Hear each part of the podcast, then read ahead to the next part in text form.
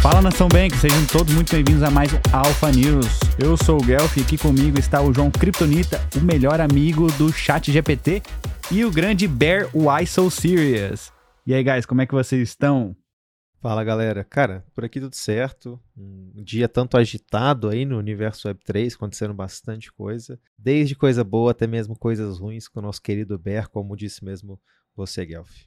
Ah, eu, como sempre, chega sexta-feira, já fico animado e, e é isso aí. Vambora, tem muita notícia aí tem, mas hoje, para vocês não, não me chamarem tanto de eu até nem separei, vou trazer só coisas boas hoje. Mas antes de você falar as notícias boas, eu queria falar dos preços. Hoje o mercado está aquecido, está no verde. BTC subindo aí 3,74%, chegando a casa de 28.277. E Ether aí quebrando quase 5%. Teve um momento no dia que chegou a passar de 1.800 dólares. Isso é bem interessante, o mercado está reagindo, muita coisa acontecendo. E o grande airdrop do dia dia, que foi o token da Arbitron. Muita gente não conseguiu fazer o claim ali do token a tempo, né, Curi? A rede Nossa, congestionou. Preço do token da Arbitron nesse exato momento está sendo negociado a 1 dólar e 33 centavos. Antes de fazer esse airdrop, eu e o Curi nós fizemos um, uma previsão de quanto seria o token. Eu falei na casa de 1,15, 1,20, não lembro. O Curi falou casa de 2,10 por aí. O token abriu a 8, chegou a 8 dólares,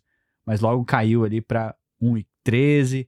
Aí, ao, ao, longo do dia subiu e agora está 1,33. Vocês falaram mais cedo, o token está segurando bem o preço, né? Tá, cara. É, eu passei por essas dores de airdrop, que é algumas horas ali na frente do computador, no desespero da, da iminência do site da Arbitrum Foundation voltar. Mas, sim, cara, é, eu acho que o preço está um pouco estável. A gente achou talvez ficasse num patamar mais alto, pelo menos no início, mas acabou não ficando. Mas de qualquer forma, cara, um lançamento bem interessante aí, foi bem legal ver a movimentação ali é, de corretoras liberando a, a, paridade, assim, liberando a possibilidade de negociação até mesmo antes do horário programado. Então, o mercado estava bastante animado para o lançamento desse token. E eu gostei de ver esse movimento de corretoras também, assim, já listando o token de cara. Claro, era um token muito importante, tinha até expectativas que ele, que ele ia ser acima do top 10, mas até o momento não está é, se respondendo dessa forma, Guelph. Olha que interessante antes de ter o lançamento do token, muita gente começou a negociar na Arbitrum. O TVL da Arbitrum subiu em 67%, chegou aí a 6,10 bilhões de TVL ali na, na rede da Arbitrum. Isso foi impressionante. A Arbitrum bateu o recorde de volume um dia, um, algumas horas antes do, do airdrop. Vamos ver se isso vai ser sustentável ou se é só DG que está participando ali. Mas muito massa, muito interessante ver essa movimentação na Arbitrum. Era um token muito, muito esperado e eu tô ali. Eu, pelo menos, tô feliz aí com o meu airdrop.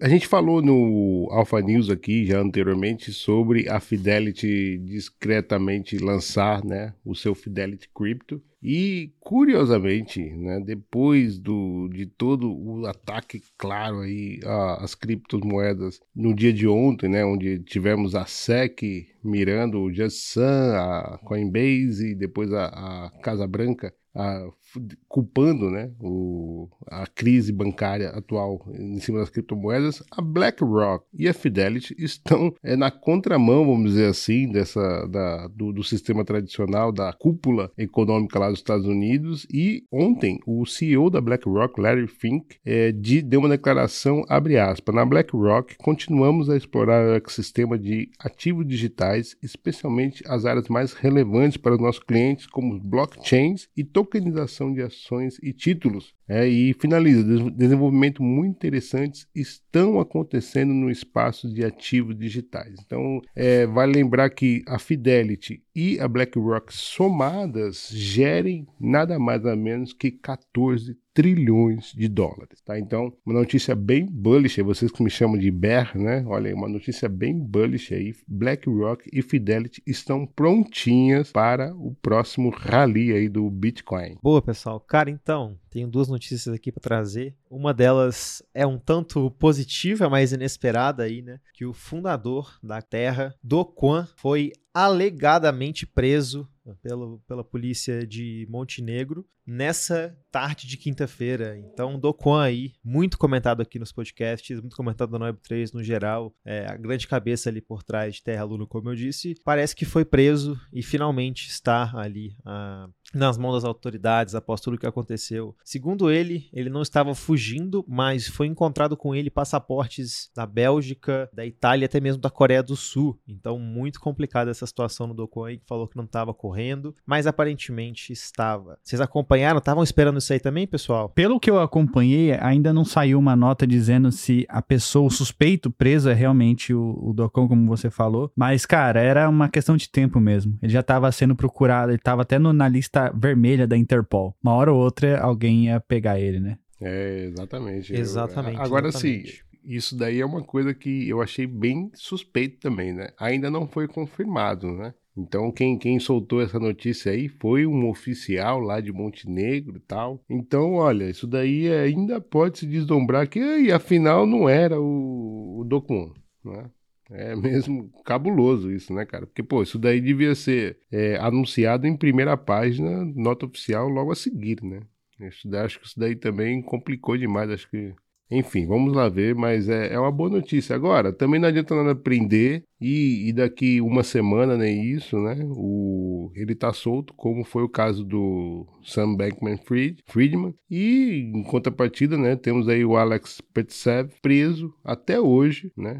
Virou o ano na cadeia lá na Holanda, porque ele é um dev do, da Tornado Cash, né? Então, é, isso daí é, é mesmo. Vamos lá ver, vamos ver o que acontece, mas que bom. Se, se isso for verdade mesmo, que bom e que fique preso por bom tempo. A Avalanche mostrou instabilidade depois de um bug. Então, os developers da Avalanche tiveram que pausar a chain para arrumar aí é, esse bug. Então, é aquela coisa, né? Quando a rede é menos descentralizada, pode acontecer esse tipo de coisa, de ter algum problema nos nodes e a rede toda ter que parar. Boa, pessoal. Mais, reportando mais um acontecimento aqui. Na tarde dessa quinta-feira, vários protocolos da Web3 começaram a twittar uma imagem suspeita, um, um tanto quanto colorida, mas enigmática, enigmática com a data de amanhã. E muita especulação foi voltada em cima disso, acabaram encontrando o suspeito que era a blockchain ZK-Sync, o Rollup ZK-Sync, perdão. E agora a gente está todo mundo especulando, né? O que, que vai sair então nessa sexta-feira, dia 24?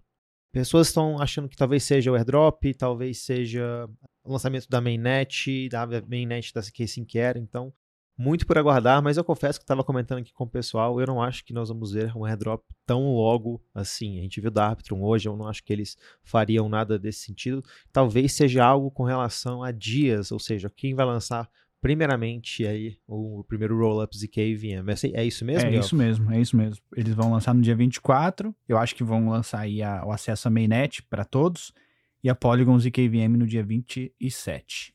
Boa, exatamente. Uma briga boa dessas IKVMs aí está acontecendo esse ano. E se for isso que está todo mundo especulando, que seja o, main, o lançamento da mainnet das K5, que vai ser bem interessante, porque como vários protocolos aí da Web3 estão postando essa imagem enigmática, parece que eles vão já ter, na data de amanhã, supostamente eles já teriam algum tipo de relação com as K5, e espero eu que já seja o protocolo funcionando lá dentro. Se for isso, vai ser muito legal, vai ser um fluxo muito grande de dinheiro de protocolos em um dia só ali, para o primeiro ZK Rollup ali do Ethereum. Grande Bear Y. Fala aí, Y. Pô, Guelph, eu tenho, eu tenho duas notícias aqui caseiras aí, nacionais aí. A primeira delas é a Rede Globo. Ela vai entrar nos NFTs. A Globoplay fará então uma promoção para quem é, tiver cadastrado antes do dia 19 de março e assistir ali uns 40 minutos ali da telenovela Todas as Flores, do episódio final, lá, claro, na plataforma Globopay, vai estar tá habilitado a ganhar um NFT exclusivo da Rede Globo. Enfim, se você gosta de telenovela ou não, independente disso, mas o fato é que é bem interessante, né? A gente vê essas grandes empresas entrando cada vez mais nesse, nessa atmosfera da Web3. E a outra notícia, Guelph, e meu amigo Curi, é que a Receita Federal vai lançar um curso gratuito online ensinando como declarar criptomoedas. Esse curso ele vai ser disponível, vai ficar disponibilizado no YouTube até o dia 31 de março, tá? Então ele vai ser uma semana ali de intensivo do dia 27 até o, até o dia 31. Fiquem atentos se você está com dúvida de como declarar, a Receita Federal vai te ensinar. Boa, pessoal, como o AI reportou ontem, a Coinbase recebeu a carta de Wells, uma notificação da SEC que eles estariam investigando o produto de staking. Então isso vai ser cenas para os próximos capítulos, a gente está acompanhando de perto o, como vai ser a reação da Coinbase, como que vai ser a reação ali dos advogados da Coinbase e inclusive o Brian Armstrong disse que dali um sairá vivo. Então, eles estão muito confiantes de que eles podem vencer a SEC nesse, nesse caso e que eles não estão oferecendo uma security, que o produto deles é totalmente diferente do que a Kraken oferecia neste caso. E a Coinbase tem também bastante dinheiro. Com essa notícia, as ações da Coinbase, as ações Coin, caíram mais de 20%. Logo foi recuperou metade no dia, mas terminou o dia com menos 10%. E para finalizar, hoje teve o lançamento de uma blockchain chamada Cassar, usando a, não sei se é Cassar ou, ou Quasar, usando a tecnologia da Cosmos. É uma blockchain que optimiza para você fazer o management dos seus investimentos em DeFi em várias plataformas diferentes, em várias blockchains diferentes. Então você não tem uma solução hoje, eles estão uh, prometendo ser aí uma, um Asset Management Protocol Interchain, ou seja, você vai poder monitorar os seus investimentos em DeFi em várias chains. Boa, galera, com isso a gente finaliza aí o Alpha News de hoje. Espero que tenha gostado. Deixa aí o seu rating no nosso podcast e lembrando que nada falado aqui foi recomendação de investimento. Boa, Curi. Te vejo amanhã. Domingo, domingo no Giro de Notícias. Domingo no Giro de Notícias. Verdade, domingo no Giro de Notícias. Boa. Valeu, Curi. Um abraço.